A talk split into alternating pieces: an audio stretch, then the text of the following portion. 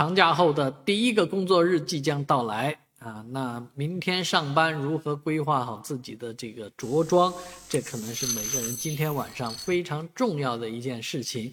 嗯，因为明天的天气和整个假期是截然不同，降温了，同时呢伴有阴雨啊。那有雨的话，你的着装方面就要考虑避雨啊。而天气的下降是由于北方的冷空气以及从这个台湾以南啊刮过来的小犬台风的叠叠加影响，所以整个上海明天是又冷又湿。